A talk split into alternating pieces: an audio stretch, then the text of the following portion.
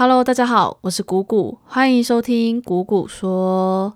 这一集是二零二一年的第一集，所以先跟大家说声新年快乐，感谢老听众的一路相随，感谢新来的你的加入。很快，不知不觉又过完了一年。我自从工作了以后，就一直觉得时间过得很快，快到你很难回想你这一年都做了什么。但我其实一直都很鼓励大家，每过一段时间就要做一下总结，不只是工作上的总结，而是包含你所有生活的总结。你只有在做总结的过程中，你才会认真的去思考自己这段时间都做了什么，认真的去回想自己是否有好好的运用了这一年。我觉得自从手机发明之后，所带来最大的坏处，就是让资讯的取得变得太方便了，以至于你无时无刻都在吸收新的资讯。那我觉得这是一个很大的坏处。你可以回想一下哦，从起床到睡觉，你有哪一段时间是空着的吗？基本上很难会有。只要你一有空闲时间，大部分的人都会拿起手机开始滑，不管是看 FB 还是看 YouTube，反正就是看看有什么有趣的东西之类的。但为什么说手机让资讯取得变得方便会是一个很大的缺点？原因就是因为你会失去和自己对话的机会，失去沉淀自己的机会，失去思考未来的机会。人只要一忙起来，就很容易专注在眼前的事物上，然后你就会慢慢的忘记自己为什么要做这件事情，然后慢慢的变成一个看起来很忙碌，但其实内心没有在思考的人。所以在这种很容易迷失目标的现代生活中，逼自己做半年或是一年的总结，会是一个很好的审视自己的方法。在这种时候，你就可以去思考一下，你这半年的目标是什么？那你有达到吗？你有过着你自己想要过的人生吗？之类的。那给自己定的目标其实不用很伟大或是很难，你可以告诉自己，我这半年要学会潜水，或是我这半年想要好好的玩。或是我这半年就想好好的休息，每天就当个废人，这样子其实也可以。但我觉得重点是说，你要知道自己现在在做什么，你要认清自己的个性，然后掌握自己的选择权，过着一个有意识的生活。你的人生应该由你自己来做决定，而不该是被工作或是手机给淹没。那我自己通常是过一段时间就会不断的问自己，问自己说我最近在干嘛？我有朝着我的目标前进吗？之类的，就这样不断的去思考自己这段时间在干嘛，不断的去反思自己。但老实说，我其实也不是神，我平常也是会被手机制约，会不知不觉的划手机划到两三点。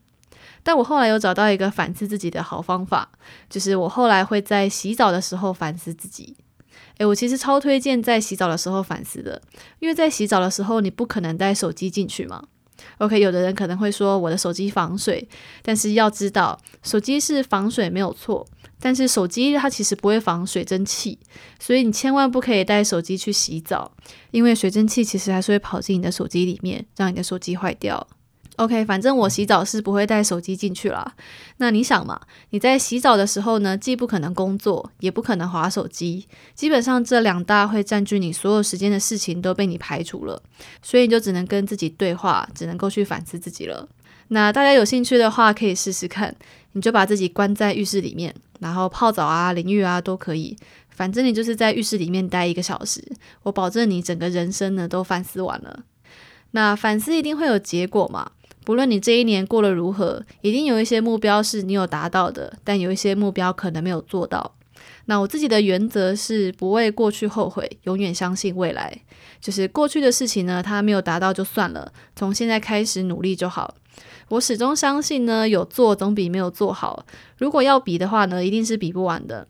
所以只要我有朝着我的目标前进一点点，那我就很值得嘉奖了，因为至少我有先定下目标了嘛。而不是被工作和手机给淹没，没有自觉的在生活。但我同时也会去思考，这一年我是因为什么原因而导致我的目标没有达成？那这个原因是我可以改善的吗？那如果不能改善，我是不是应该要选择放弃这个目标？比如说，可能我很想学日文，所以我这一年的目标就是要考过日文 N one。但如果我连续好几次都没有达成这个目标，那我就得开始重新思考，是不是我的目标定得太难了，或者说是不是我太懒惰了之类的。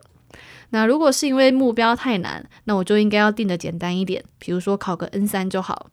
那如果是因为我太懒惰，那我就花钱上补习班，让补习班老师来帮我监督进度。就这样尝试着从各个面向去发现问题，找出问题，然后去解决问题，慢慢的朝着自己的目标前进。永远要相信未来会更好。那最后是我来做一下我的年终总结。我之前有说过，希望 Podcast 至少可以录到去年的年底，那我也算有达到了吧。虽然后面很常会因为太忙而拖更啦，好吧，那这样子算达成一半。那二零二一年上半年的目标是好好的把线上课程做完。呃，在这边可以跟大家讲一下，就是我的第二堂线上课程会在一月二十号的时候在好好上募资上架。那从开始募资算起的三个月内，我就要把所有的课程影片都做完。所以基本上是要等到四月二十把所有的课程影片都做完之后呢，才会闲下来。那这段时间 Podcast 的更新可能就不会那么勤，但我偶尔还是会在 Facebook 上发发废文，抒发一下写课的心情啦。那之后应该也会录一集来分享一下我准备线上课程的经验，说不定也可以帮助到也想开课的你。OK，总之呢，希望你在二零二一年也可以把握有限的时间，做自己期望的事情，有意识的去过生活。大家新年快乐啦！